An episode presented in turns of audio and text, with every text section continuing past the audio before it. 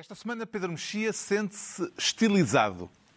João Miguel Tavares declara-se lucrativo e Ricardo Araújo Pereira considera-se maduro. Está reunido o programa cujo nome estamos legalmente impedidos de dizer.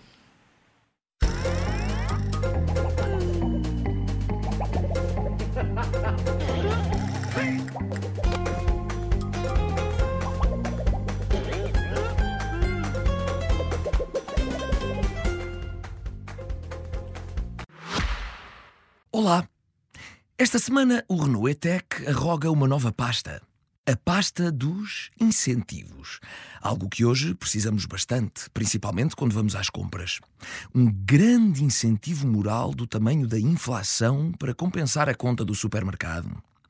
Uma boa ideia era estas superfícies colocarem frases motivacionais nos pósteres com as promoções. Por exemplo, com foco e determinação consegue tudo até comprar este pacote de arroz. Ou meia dúzia de ovos são apenas 5% do seu ordenado, sem desculpas. Ou ainda, o esforço é grande, mas a recompensa deste 2 por 1 é ainda maior.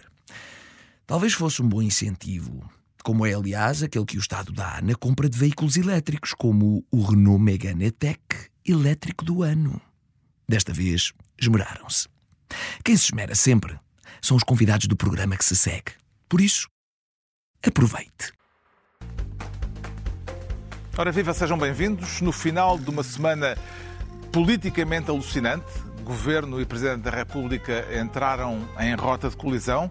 Daqui a pouco analisamos os detalhes rocambolescos daquilo que motivou esta alteração drástica nas relações institucionais, mas antes recuperamos as ilações de Marcelo Rebelo de Sousa sobre aquilo que está agora irremediavelmente posto em causa a responsabilidade, a confiabilidade, a credibilidade, a autoridade do Ministro, do Governo e do Estado. No passado, com maior ou menor distância temporal, foi sempre possível acertar agulhas. Desta vez, não. Foi pena. Foi pena. Apesar deste diagnóstico, o Presidente da República decidiu não recorrer, por agora, à dissolução do Parlamento, à destituição do Executivo, mas avisa que vem aí uma nova atitude no relacionamento com o Governo.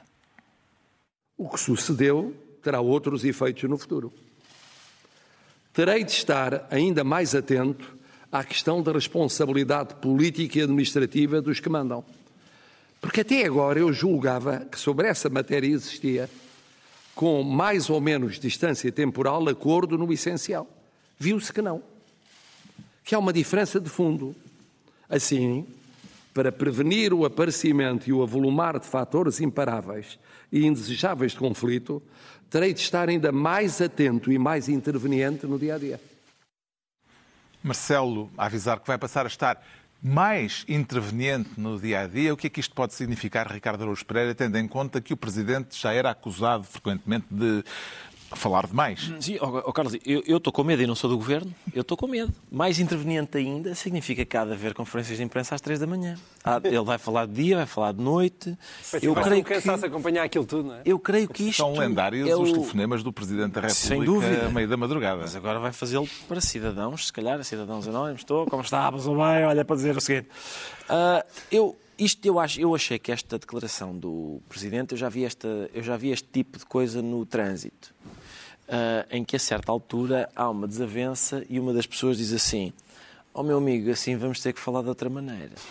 E isto é o equivalente presidencial a, ó oh, meu amigo, assim vamos ter que falar de outra maneira. Será de esperar a partir de agora uma presidência de Marcelo à maneira daquele segundo mandato de Mário Soares, a cozer o governo em fogo lento? Eu acho que é isto.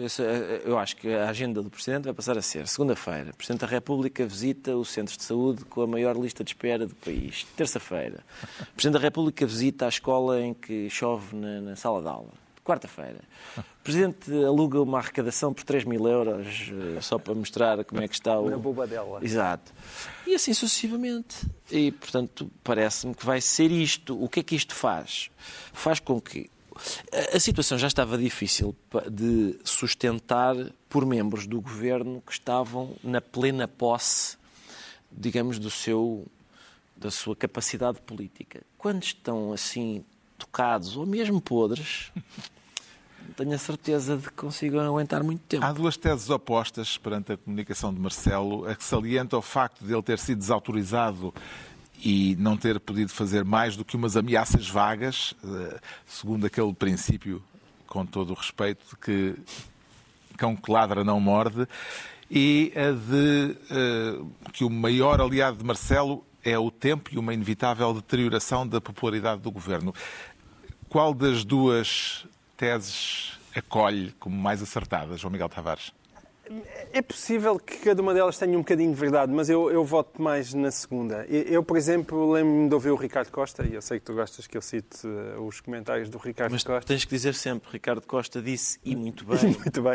Não, por acaso aqui vou discordar. Em que a, te, a, tese dele era que hum, as instituições ficavam todas elas mais fracas e que diminuía tanto o poder do Presidente da República como o poder de António Costa. Eu tenho muitas dúvidas nisso, porque o grande medo de Marcelo, e acho que muitos analistas disseram isso, é uh, ele estar diante de uma maioria absoluta, muito forte, que tornaria o seu papel irrelevante. Esse era o, até há, há, há, meia dúzia de meses, esse era o grande medo. Olha, coitado, não vai conhecer um outro Primeiro-Ministro. É possível que não, que não venha a conhecer, mas não vai ter nada para fazer. Tem uma super maioria absoluta, não, não, tem, não tem nenhum poder. E, de repente, ele está com imenso poder e está a melhorar. Ou seja, Nesta perspectiva de ir ao centro de saúde, à escola. Não é só isso, ao, ele, está no, no centro. Ao local da... de habitação na, na Bobadela por 3 mil euros ele está no centro político, não é? E, e, é verdade que se de repente este mandato de Marcelo acabar por ser muito relevante, uh, acontece um estranho fenómeno em Portugal que é os presidentes da República de repente parece que engrandecem quando há maiorias absolutas dos outros partidos. Isso já tinha acontecido com Mário Soares durante o tempo de Cavaco Silva e agora, surpreendentemente, está a acontecer com Marcelo. Portanto, eu não estou, não, não, não compro a tese de que ele está com menos poder. Eu acho que ele está mais relevante, mais vivaço e, e está, mais, está mais perto, está mais inteligente. Isto foi um bom discurso e já não é o primeiro que eu, que eu vejo fazer. Pode ser mais interveniente do que era até agora? Pode ser, a sua intervenção pode ser mais relevante. Porque isto com o Marcelo é tudo ao contrário, não é? Porque antes os presidentes da República, quando eles falavam, nós, nós pávamos, espera aí, ele está a falar, vamos ver o que é que ele tem para dizer. Com o Marcelo é o seguinte, ele calou-se, o que é que se passa? Marcelo, Está bem, Sr. Presidente. E, portanto, o silêncio também funciona com ele como com os outros funcionava a palavra. Mas este discurso, foi, a gente já vai falar mais dele, e foi, foi bastante bom. Que armas é que António Costa tem no seu arsenal para evitar que o governo seja cozinhado em lume brando, Pedro Mexia?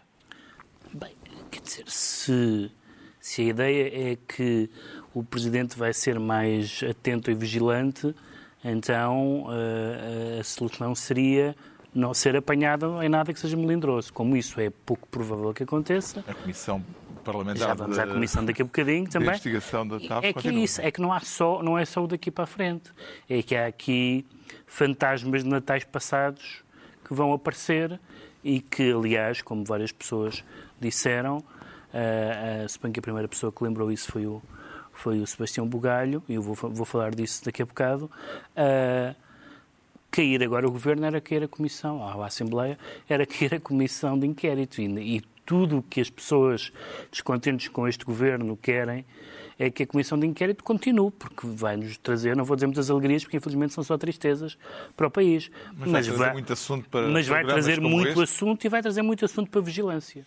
Bom, agora que está assente o que foi a reação presidencial, vamos à cronologia dos acontecimentos com a tradicional distribuição de pastas ministeriais e com o Ricardo Araújo Pereira a querer ser ministro da bicicleta, mas para falar de como tudo isto começou com o Ministro das Infraestruturas a pôr uns patins a um adjunto. O que é que lhe chamou a atenção no, no pormenor da bicicleta, sendo um caso em que alguém fica com os patins. Pois assim, ó Carlos, mas a, a, bicicleta que foi, só para as pessoas que estiveram distraídas e por acaso não viram isto, portanto, o, o adjunto foi exonerado pelo telefone uhum. e pensou, deixa-me ir ao Ministério porque eu deixei lá o meu computador e há lá coisas que eu, das quais eu em princípio vou precisar hum, uh, se isto uh, chegar a uma, digamos, a um ou a tribunal ou a outras, outras outras sessões oficiais que possa haver. Um, e a questão da bicicleta, depois ele, ele foi lá, tentou, uh, houve lá umas escaramuças ele enervou-se e arremessou a bicicleta contra um vidro. E, portanto, é nesse ponto que o ato de arremessar a bicicleta contra uma janela uh, é tão parecido com uma birra que eu acho que por contágio faz, faz há, há, qualquer coisa uh, muito divertida neste, neste, Eu nem sequer gostaria de o estragar com interpretações, não é? Há, há um, é um senhor. Eu, estava a tentar explicar. Tenho feito uns espetáculos com o Gregório do Vivier, o humorista brasileiro, que agora veio cá. E ele estava-me a perguntar pela situação portuguesa. Disse, e depois, e depois o adjunto atirou com a bicicleta contra a janela ele estava com muita dificuldade em compreender o, o, que é que, o que é que se tinha passado. E notem, ele vem do Brasil. É isso. Ele vem do Brasil. Portanto, nós estamos a chegar a um ponto da nossa vida política em que até os brasileiros, em que há poucos meses o seu presidente recomendava a jornalistas que enfiassem uma lata de leite condensado no rabo, o presidente deles, gente que viveu isso. Para que efeito era isso? Era porque estavam-lhe a fazer uma pergunta desconfortável sobre leite condensado e ele sugeriu que a jornalista metesse a lata. Um, até gente que viveu isso, cuja vida era assim, olha para, para a realidade portuguesa e diz: é pá, isso é um bocado absurdo, não é? Isto tem tudo a ver com a célebre reunião eh, de, de treino para a audição da CEO da TAP na Comissão de Economia. O, o ministro acusa o adjunto de lhe ter escondido as notas da reunião. O adjunto acusa o ministro de querer esconder as tais notas à Comissão de Inquérito. Conseguiu perceber neste palavra contra palavra quem estará a mentir, quem estará a falar a verdade? Oh, Carlos, na verdade não, não é? Nenhum de nós aqui pode dizer, bom, quem, quem está a falar a verdade é o adjunto ou é o Galamba. Agora, António Costa sabe quem está a António falar Costa sabe, eu não sei, mas tenho uma desconfiança, porquê? Porque me parece tecnicamente impossível João Galamba mentir. João Galamba é aparentemente imune, tem esse superpoder. Por exemplo, quem é que convidou a CEO francesa para a reunião preparatória? Ninguém o João Galamba, foi ela que pediu para ir. O João Galamba limitou-se a dizer assim: quer participar? E ela, sim, quer participar, diz, exprimindo que quer ir. E, portanto, se isto significa que a senhora é que quis ir e que não foi o João Galamba que a convidou, eu acho muito difícil nós encontrarmos uma situação em que a gente possa dizer, como no, como no FMI, não é? Quando, quando o Zé Mário Branco diz o teu salário parece o rio de São Pedro de Moel, o dinheiro parece o rio de São Pedro de Moel, nunca chega ao fim, não, não chega ao mar nunca, de uma maneira que a gente possa dizer, porra, finalmente o rio desaguou, e é isso, a gente nunca pode dizer, porra, finalmente o Galamba mentiu, não dá, porque, ele, porque há sempre uma tecnicalidade que faz com que uh, ele nunca esteja a dizer outra coisa que não seja verdade. E a novela da espionagem? Adorei. Apreciou? Adorei, sim. Adorei porque parece um. O agente D? O agente D que vai buscar o computador, encontra-se na rua, devolvem-lhe, apresenta uma palavra passe, um senhor de 1,70m, não é? Pequenino para agente secreto. Mas parece o exercício. despercebido, não é? Para passar é despercebido, se calhar, mas encorpado.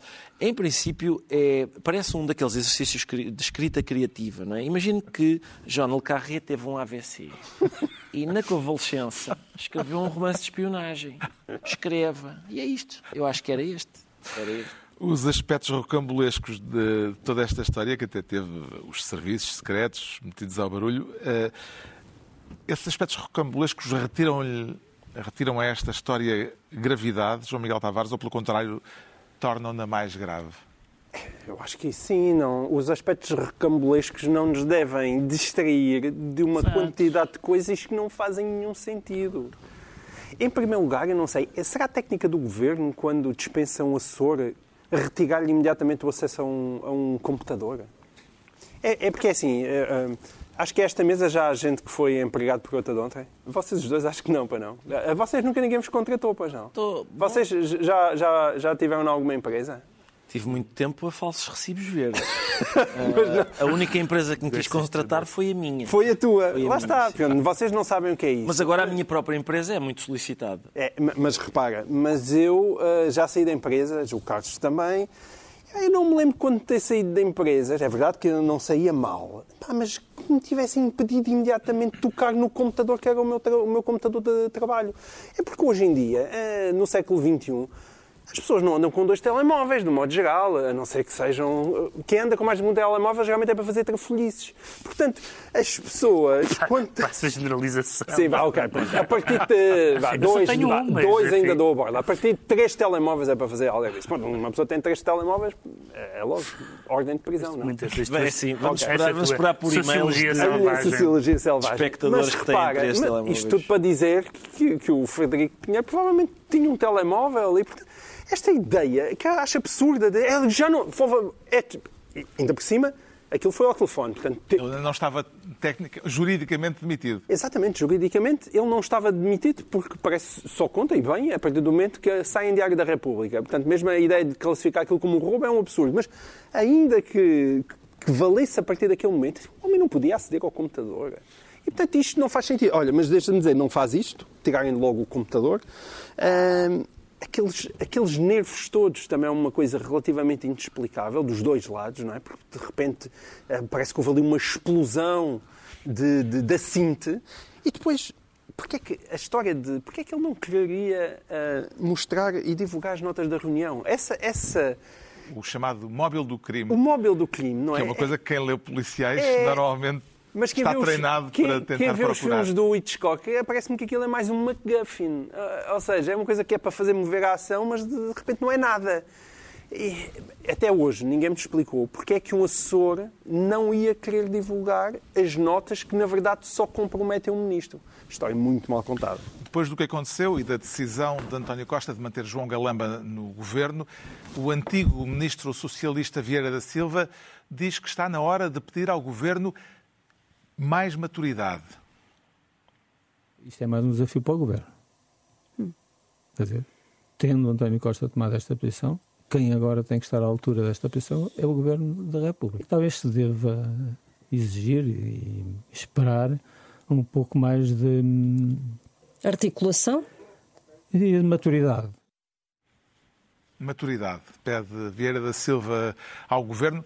Quando um pedido destes vem de um antigo ministro socialista com o peso político de Vieira da Silva, que ilações é que se pode tirar destas palavras? Bom, algumas até porque houve um coro de pessoas que disseram coisas ligeiramente diferentes.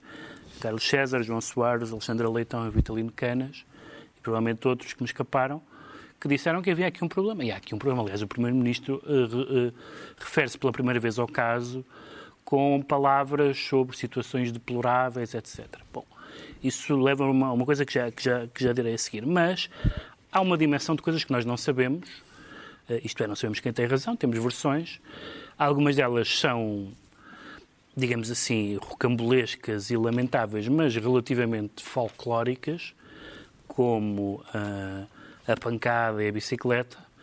Outras coisas são rocambolescas e sérias, como a intervenção do SIS, o contexto da intervenção do SIS, o SIS a fazer de PJ. Essas dúvidas foram, aliás, supostamente esclarecidas pelo órgão fiscalizador das secretas, que em uh, eh, 12 minutos e 32 segundos produziu uma opinião. Foi a, opinião mais rápida da história dos órgãos reguladores em Portugal, a dizer que estava tudo, é circular, está tudo ok, mas são, são, assuntos, são assuntos importantes. Agora, há outras duas coisas. Uma sobre a responsabilidade e outra sobre a questão central a partir da qual tudo isto nasce, que é a reunião preparatória. Primeiro, a reunião preparatória. Aparentemente, só no que o ministro disse já houve uma, uma diferença na, na, formulação.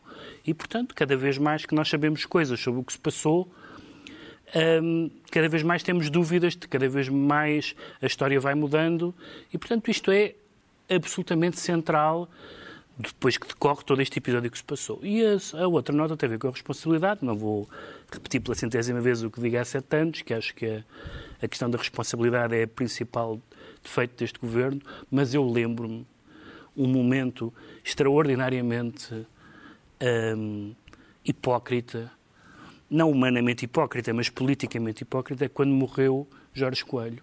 E vimos um coro de pessoas do PS a dizer que dignidade. Um homem que se demitiu, mesmo não tendo nada a ver com o assunto, só por responsabilidade objetiva. Onde é que estão essas pessoas que acham que um ministro é objetivamente responsável pelo que acontece no Ministério? Onde é que estão essas pessoas? Fica a pergunta. Entregamos ao Ricardo Araújo Pereira a pasta de Ministro da Bicicleta. Quanto ao João Miguel Tavares, quer ser neste contexto Ministro do Céu Bonito, porque, afinal, garante António Costa, nem tudo é tão estranho como se, pinta. A vida política é muito menos ficção do que aquilo que tradicionalmente julgam. É muito mais normal. Porquê é que o ministro João Galamba não tem agenda aqui, como quase todos os ministros têm neste uh, governo descentralizado? Sim, amanhã já terá. Muito boa. Até logo. Até logo, até logo. Não, ontem foi ontem, hoje é um novo dia. Olhe para o céu, está tão bonito. Adeus. Conselho de António Costa, em resposta a uma pergunta da imprensa, vê nesta reação João Miguel Tavares lirismo ou cinismo? Eu, eu, ah, vejo um político muito habilidoso, ah, ao qual eu digo sempre que pena o seu talento realmente não ser posto ao serviço de coisas realmente relevantes da nação. É uma ótima ah, resposta, mas tem bem que, e tem graça, tem bem que seja sempre aquele, aquele céu bonito que vem antes das tempestades, e é isso que eu acho que inevitavelmente lhe vai acontecer. Já agora, uma pergunta semelhante a respeito de um outro momento com um outro protagonista há mais dias. Ou este não é? silêncio é? é uma estratégia há mais dias. pensar e precisa não é estratégia nenhuma. Não. Não é estratégia nenhuma. É realmente deixar a... Eu escolheria esta combinação. Limão, framboesa e chocolate. São as é três opções que tem neste momento em cima da mesa? Não. Mas porquê é que são tão Mas precisa de tempo para pensar. Não me digam que estiveram porque o seu aqui silêncio... o dia todo à espera. Tivemos aqui o dia todo à espera. O seu silêncio é diferente do habitual. Daí uh, as pessoas poderem estar mais preocupadas. Mas não tem que estar preocupados eu a comer num gelado de Santina e as pessoas estão preocupadas, por amor de Deus. Boa noite, obrigado. Limão, framboesa e chocolate sob um céu muito bonito. O que foi isto, João Miguel Tavares? Foi o mesmo que o que limpa anterior, mas com mais calorias. É? um, é? igual. É, e mais uma vez, também imenso talento. Às vezes dá-me alguma pena, porque são duas pessoas realmente muito inteligentes e, e acho que são grandes políticos Pena não, não às vezes não, não estarem mais ao serviço. O artista é um bom artista. Então, os dois artistas são dois bons artistas. É, é uma pena às vezes que, aquilo que eu costumo dizer que é pena não acreditarem em mais coisas, pena não terem um foco mais preciso para levar Portugal só do ponto A para o ponto B. Porque nestas pequenas gigajogas e nestas pequenas tricas eles são ótimos. Está aqui um, um fator espetáculo. Ao nível da performance? É, ao nível da performance é ótimo. Agora, ótimo. claro que tu, quando vais espremer isto tudo, e agora coisas sérias. Vamos lá espremer. O PCP, onde é que estão os problemas? Vamos lá espremer isto. Antecipou de algum modo, depois do último fim de semana alucinante, que António Costa pudesse segurar João Galamba mesmo depois do recado plantado por Marcelo no Expresso, exigindo a demissão do Ministro das Infraestruturas? Esse problema é que não era um recado, não. Eu fui dos que fiquei surpreendido. Achei que, que era inevitável que ele deixasse Mas seguir. alguém conseguiu prever? Houve alguém que ah, tivesse... Uh, o, Sebastião Bugalho já foi citado. Uh, às 5 da tarde desse uhum. dia pôs a hipótese de que o Primeiro-Ministro pudesse segurar João Galamba, antecipando okay. O argumento dele era de que seria talvez interessante para Costa antecipar o conflito com Marcelo ah, com antes uh, de continuar a ser, em vez de continuar a ser uh, queimado, enlumbrando por Marcelo. Hum. Sim, e, e, aí foi o que aconteceu. O que aconteceu. Mas, quer dizer, e nós, é, dá para perceber, qualquer pessoa que acompanha a realidade política, que António Costa estivesse a encher o saco, com certeza. Marcelo estava sempre muito insistente, falava muitas vezes em dissolução, isso é indiscutível. O que é que, ao mesmo tempo, que isso estava a acontecer não eram apenas intervenções só porque eram intervenções. Havia uma atuação catastrófica da parte do governo, que ainda não parou.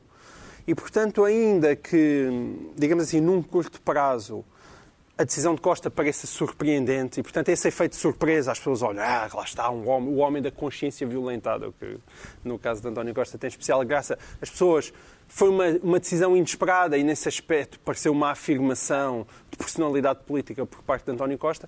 Agora, não se vê a médio prazo, uh, e se calhar até a curto prazo, porque eu acho que isto vai, vai durar meia dúzia de dias, o que é que António Costa vai ganhar por isso? Porque o, o que aconteceu é que ele se agrilhoou é como naqueles filmes americanos em que de repente há uma corrente e estão dois prisioneiros a correrem um e a tentarem se desembaraçar. É? O outro prisioneiro é João Galamba. Portanto, temos António Costa e João Galamba agrilhoados. Eu não queria estar com uma corrente no tornozelo ao lado de, de João Galamba. Pedro não vejo como se possa correr-lhe bem. Vê no modo surpreendente como o Primeiro-Ministro fintou praticamente todos os analistas ao segurar João Galamba no governo. Vê nisso alguma semelhança com o golpe de rins que deu origem à geringonça? Sim, isso tem a ver com aquela palavra que o João Miguel voltou a utilizar e que é uma palavra sempre associada. Artista. Não, a palavra do habilidoso, uma palavra que às vezes é, é, dita como elogio, outras vezes como uma crítica, mas António Costa tem de facto este tracas político capaz de. de eu, eu, eu estava a ver a, a, a, comunicação num restaurante e toda a gente ficou completamente. Uh, acho que não me lembrava daquilo desde que, que o Presidente Cavaco falou sobre o Estatuto dos Açores. Do, uh, do irrevogável. E, do, e, também do, e também do irrevogável. irrevogável Uh, e, portanto, sim, desse ponto de vista, sim, as razões porque ele o faz são óbvias. Não são claramente razões de consciência. É muito interessante porque a maneira como António Costa uh, preserva ou deixa cair ministros não, não é atribuível a questões de consciência. Pode ser, em alguns casos, a razões de amizade. Não sei se ele tem grande amizade por Galama, não parece, pelo menos do ponto de vista da ala política a que ele pertence, mas nós sabemos que António Costa deixou cair. Uh, Uh, António Cab... uh, um, perdão, Eduardo Cabrita. Eduardo Cabrita, peço desculpa, António Cabrita, Eduardo Cabrita uh, na vigésima nona hora, sim, sim. quando já ninguém, e que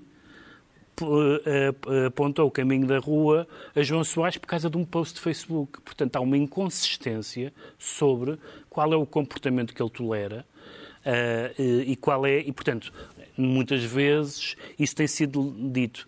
Deste é amigo, deste é adversário, este quer cortar as pernas.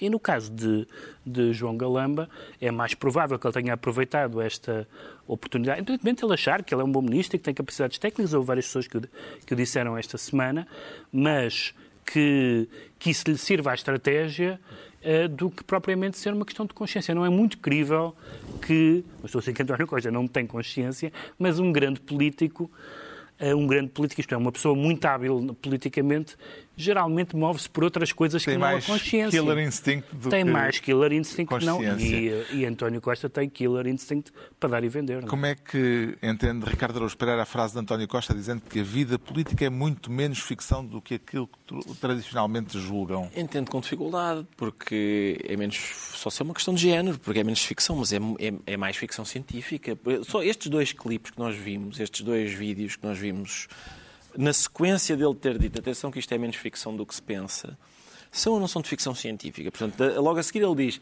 sugiro que contemplemos o céu, que é tão belo. Sendo que é uma coisa de, de primeiro-ministro incauto, porque conhecendo governos em geral e este em particular, quando o céu está muito bonito, em princípio está calor. Quando está calor, vem aí incêndios e, portanto, é uma chatice, vem, vem uma coisa desagradável. E é preciso seguir, um geladinho para refrescar. A seguir está o Presidente da República a papar um geladinho. E eu, eu devo dizer, na qualidade de pessoa que faz publicidade, que aquela referência a uma marca de gelados vale, vale dinheiro, ainda por cima dita pelo Presidente da República. Eu acho que pode estar ali aquele, o Presidente a fazer aquele tipo de, como se diz, endorsement. Ou e a, product placement. Exato. E a abater o seu cachê na dívida pública, isso pode ser uma nova e importante e lucrativa função do Presidente da República. O João Miguel Tavares fica então Ministro do Céu Bonito. E é a vez do Pedro Mexia se tornar Ministro da Comissão de Dissolução. E de que comissão é que estamos a falar, Pedro Mexia? Estamos a falar da Comissão de Inquérito um, à TAP, porque... Uh... Parece-lhe que é uma comissão que está a transformar-se numa espécie de comissão liquidatária do Governo? Bem, pode vir a ser. Esse risco? Depende do, que isso, depende do que acontecer. O que eu acho duas coisas. Primeiro, eu sou contra a dissolução, já falámos disso aqui, pelas mesmas razões. Acho que a dissolução tem que ter uma, um motivo que não é, apesar de tudo, não é os destes incidentes, por mais que alguns sejam caricatos e por mais que alguns sejam, eh, sejam graves. O Governo tem uma maioria absoluta, eh, não foram afetado o funcionamento das instituições, embora a dignidade das instituições um, um bocado, sem dúvida nenhuma. Mas a dissolução implicaria, como falávamos há bocado, o fim desta comissão. E a comissão, como aliás outras, as comissões de inquérito sobre os bancos em Portugal foram essenciais para credibilizar a vida política, para descredibilizar os, os bancos também, ou a sua gestão em dado momento, uh, mas para credibilizar o Parlamento. Uh, e nós estamos a saber, e vamos continuar a saber, coisas muito relevantes sobre, sobre a TAP, em que o Governo fez vários fincapés, desde a teoria das caravelas até à anunciada privatização, ou melhor comprador, ou o comprador que reste nesta altura. Uh, e, portanto, nós já sabemos, nós já estamos uh, uh, atravancados numa questão muito importante e daquelas em que não há, só pode haver uma versão verdadeira, que é a reunião de preparação. E a reunião de preparação, entretanto, hoje já houve mais manchetes sobre isso, sobre, sobre exatamente se uh, a CEO estava industriada para, etc. Enfim, não sei o que se passou, não tenho nenhuma, nenhuma ideia, mas quero saber, queremos todos saber. E, portanto, a continuação da comissão de inquérito é essencial para saber se numa questão absolutamente estruturante como é a TAP, uh, este governo se tem portado bem uh, e, portanto, esta, essa continuidade, diria eu, que é mais, pode vir a ser mais, uh, pode vir a desgastar mais o governo do que qualquer outra vigilância, marcação ou, ou crise. Atenção, a minha posição não é, nunca é, não sou um tifose, Uh, uh, não, não é de que espero que corra tudo mal e que saiba coisas horríveis. Não espero isso. Não tens chá de foida? Não tenho, não porque, porque não, é chá, não, é, não é o outro que sofre, somos nós. Se calhar tens outro tipo de chá, que não Tem, chá uh, O problema aqui é que quem sofre é o país, mas temo, tememos todos, que as coisas vão pingando e que as coisas que vão aparecendo não sejam dignificantes da atuação neste caso, do Governo em funções. Os trabalhos da Comissão de Inquérito e aquilo que esses trabalhos desencadearam uh, têm traduzido para a ribalta figuras até agora pouco mais do que anónimas. Uh, esta semana foi o adjunto, que não, de que não sabíamos a existência uhum. na vida pública.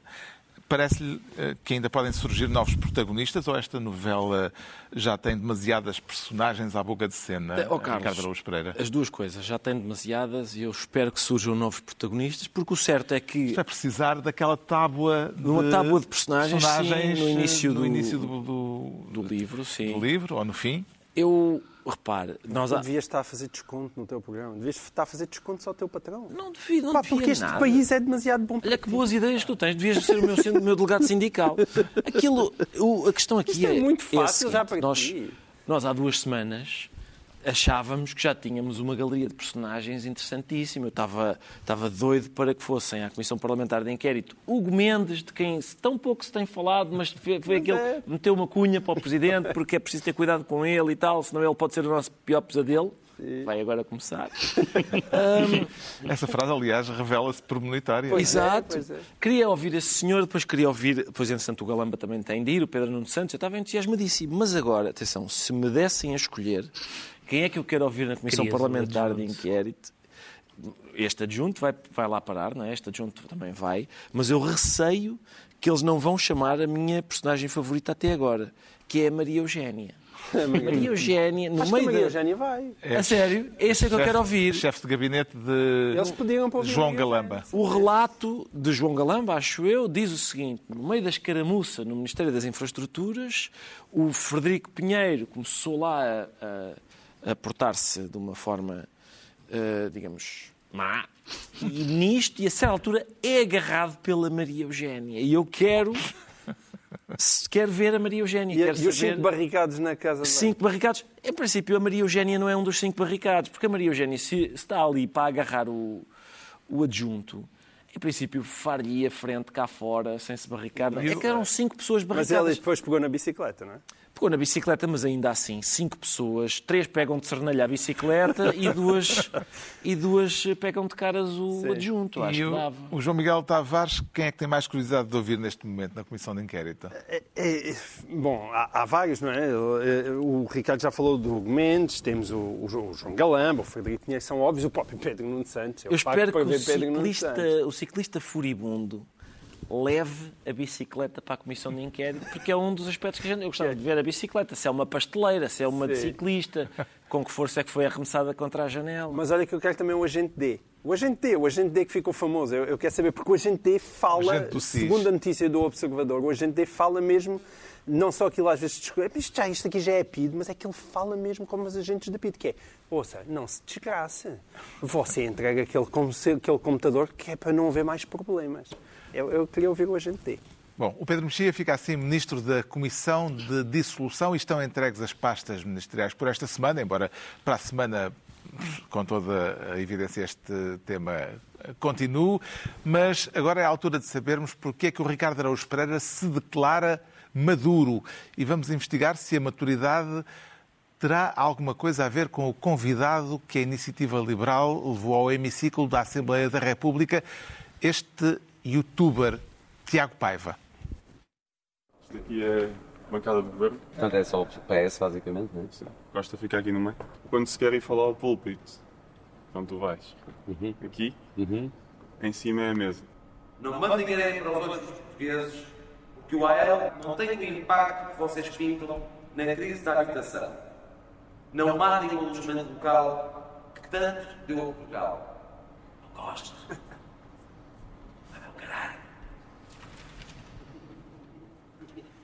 Esqueci-me de avisar que os ouvidos mais sensíveis deviam ter cautela. Neste momento, aviso para o próximo uh, segmento, porque o aviso mantém-se. Avisa quatro vezes agora. Este é o discurso do youtuber a convite do deputado Bernardo Blanco da Iniciativa Liberal. Deu que falar, gerou reações indignadas, a ponto do youtuber ter vindo pedir desculpas pelo sucedido, mas carregando ainda mais da dose. Agora, a sério, quero mesmo pedir desculpa, porque devo um pedido de desculpa um, a todos os portugueses que viram o meu vídeo e que viram aquele excerto do vídeo, porque na verdade eu mandei o Costa para o caralho e devia ter mandado todo o governo para o caralho. Portanto, governo, vão para o caralho. O que vale é que já é tarde. E é isto tal a performance, Ricardo Araújo Pereira? Oh, Carlos, isto é política ao mais alto nível, não é? Eu creio é que é continuação é continuação, é continuação. Eu, eu, relembro que há escassos dias a Iniciativa Liberal chorou pá, porque alguém disse que nós não tínhamos maturidade política. O que é que nós vamos fazer para demonstrar que sim? Vamos convidar dois youtubers para ir ao Parlamento. Não foi só este, foram dois. Eles convidaram dois youtubers para ir ao Parlamento. Portanto, convidaram os youtubers e eles comportaram-se como youtubers. Foi muito surpreendente. E depois, aquele, o Cicerone deste youtuber foi o senhor deputado que está nas comissões parlamentares de inquérito. Que eu, eu olho para ele nas comissões parlamentares de inquérito e penso: olha, sim senhor, está a fazer um trabalho responsável, está a fazer perguntas, faz o seu trabalho de casa é, e tal. É nova Mariana Mortágua. Exato, e depois é deprimente vê-lo aqui a dizer ao youtuber: podes fazer o que quiseres, só não podes mostrar o cu. É o deputado, é o senhor deputado. O senhor deputado está-lhe a dizer. Se calhar já é... conhecia o. Não foi só. YouTuber, só se é isso. Os hábitos. Este, este, a iniciativa liberal convidou este youtuber e também o outro. O Window. Exato, autor dos últimos êxitos, eu estive a ver alguns dos últimos êxitos publicados pelo, pelo outro, que são Mãe reage à nova cor do meu R8, acho que o R8 é um carro, o que é? Os meus amigos venderam os meus ténis na rua, reação da minha irmãzinha à nossa cabra. Este é, é o mesmo youtuber, este youtuber que a Iniciativa Liberal disse, é este mesmo? Vamos convidar este. É o mesmo que aqui há tempos falámos dele porque ele estava a vender cursos de criptomoedas por 400 euros, não sabendo nada de criptomoedas. Portanto, é capaz de ser um empreendedor para a iniciativa liberal. É uma pessoa que, em princípio, gosta do mercado bem selvagem, não é? Uma pessoa que pode vender cursos de criptomoedas por 400 paus sem saber nada sobre criptomoedas. E depois, eu lembro na altura, a discussão foi: isto é burla ou não? Este, um senhor, uma pessoa vender cursos a ensinar criptomoedas sem uh, saber de criptomoedas é ou não é burla? E os advogados disseram, não exatamente, porque para existir burla uh, tem de existir um, um, engano astuciosamente provocado.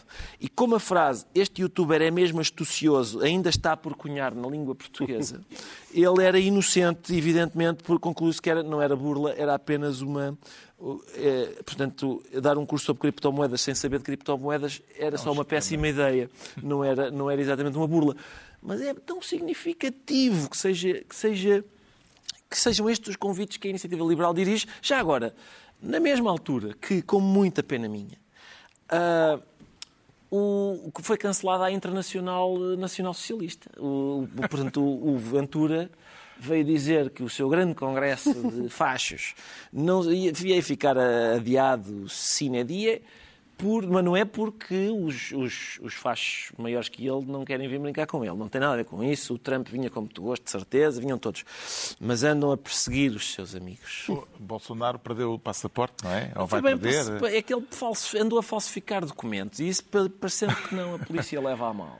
Uh, bom, uh, o que é que se lhe oferece dizer sobre este caso, João Miguel Tavares? Em uma penada. Só, só uma nota. Porquê é que isto do Bolsonaro falsificar documentos depois leva a que lhe caçem o, microfone, o, o, o passaporte. passaporte?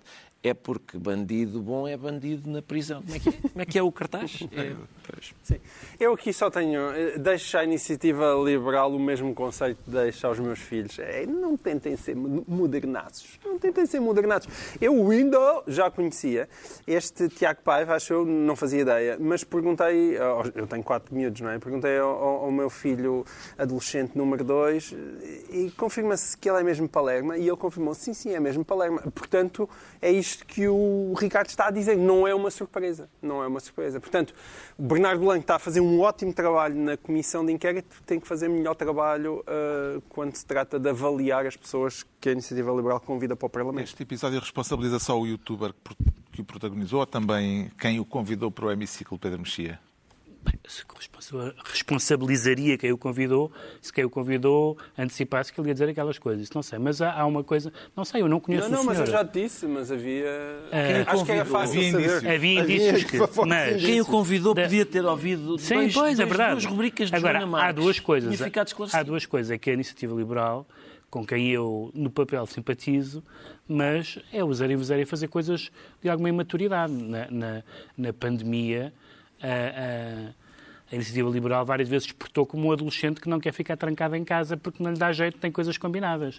E, portanto, há, uma, há uma imaturidade de juventude em muitas figuras da iniciativa liberal que às vezes se manifesta. Está esclarecido porque é que o Ricardo Araújo Pereira se declara maduro, quanto ao João Miguel Tavares diz sentir-se lucrativo e que explicações é que tem para esse lucro? João Miguel Tavares, agora temos que ir é, é só para à bolina. É só para celebrar um, um, feito da Caixa Geral de Depósitos, que é, uhum. é quando o grande capital... O aumento em cerca de 45% dos lucros da Caixa. Sim, e é aquela única vez. 350 milhões ao Sim, Estado. vai entregar 350 milhões num ano, mais 352 milhões parece que é ao Estado. E é aquela única vez em que nós não vimos o PCP protestar contra o grande capital e contra os lucros, porque a Caixa é, é, é do Estado. E é para celebrar o, o, o senhor Paulo Macedo, que tem uma grande vantagem, que é que não é um boy.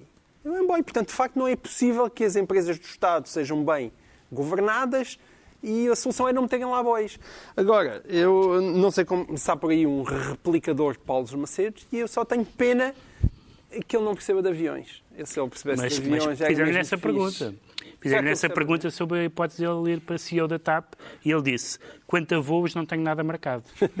que é uma resposta muito pouco, mas quer dizer, não sei se isso não seria um castigo para ele, mas já que estou à procura de pessoas competentes, acho que ele tem um historial de competência evidente. Já sabemos porque é que o João Miguel Tavares se declara lucrativo. Vamos agora tentar perceber porque é que o Pedro Mexia se anuncia estilizado. Gostou da estátua de Cisa Vieira proposta como homenagem em Lisboa a Vasconcelos? Não foi? Tenho nenhuma objeção à estátua, nem tenho nenhuma objeção a homenagem a Vasconcelos em, em abstrato, já vou falar a palavra abstrato, porque há até uma rua já, portanto. Uhum. Agora, é uma estátua que vai para a Alameda do Afonso Henriques. Ora bem, o que os, os proponentes da, da, da estátua dizem é que esta é uma homenagem, que esta homenagem é uma obra abstrata.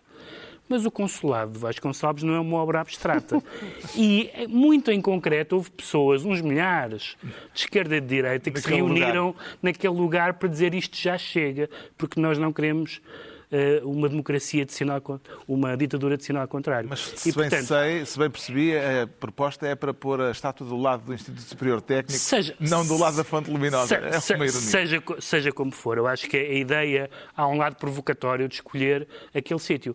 Quanto à homenagem, não tenho nada contra que se homenagem toda e qualquer pessoa, mas com o sentido das proporções e com a memória histórica já agora. A homenagem está a gerar controvérsia com o Presidente não, da Câmara de Lisboa, histórica, Carlos Moedas, eu a dizer que se vai opor à iniciativa, embora há menos de um ano tivesse declarado um apoio, acho que se pode dizer, entusiástico à proposta da Associação Conquistas da Revolução. É, obviamente, para todos nós à volta da mesa, uma homenagem eh, ao general Vasco Gonçalves, que aliás já foi homenageado através de um nome de rua junto à Quinta das Conchas e, portanto, houve já algumas homenagens feitas também pela Câmara de Lisboa e, portanto, é óbvio que eh, para nós eh, todos à volta será sempre uma honra e um gosto continuar a homenagear o Sr. General Vasco Gonçalves.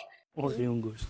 Uma honra e um gosto que, entretanto, o Presidente da Câmara perdeu. Eh, o que é que terá acontecido entretanto, para Carlos Moedas ter mudado de ideias desta forma drástica, Ricardo Araújo Pereira? Eu acho que ele pôs o pé, pezinho na água só para ver se estava fria e estava. Ou seja, isso significa isto. Abriu o Twitter e disse, se calhar não, se calhar aquela opinião que exprimia... Ou a Wikipédia. Não tenho a certeza que tenha sido. Eu confio mais no... Eu apostava mais no Twitter. Oh, no TikTok tem oh, sido. Exatamente. Ultimamente tem sido o usuário do TikTok. Eh, entende este volte de face? Como é que. Eu não entendo o volte de face, não faz sentido nenhum, não sei o quê. Ele foi à Wikipédia depois, infelizmente. Mas, mas, por mim pode ser uma estátua de Vasco Gonçalves precisa Vieira só lá puseram uma de Salazar por Souto de Moura. Epá, como, é que assim isso é, como é que isso é equivalente? O Vasco Gonçalves, como é que Vasco Gonçalves é equivalente Gonçalves, a Salazar? Tu estás a brincar. Não estou não, sabes Meu Deus.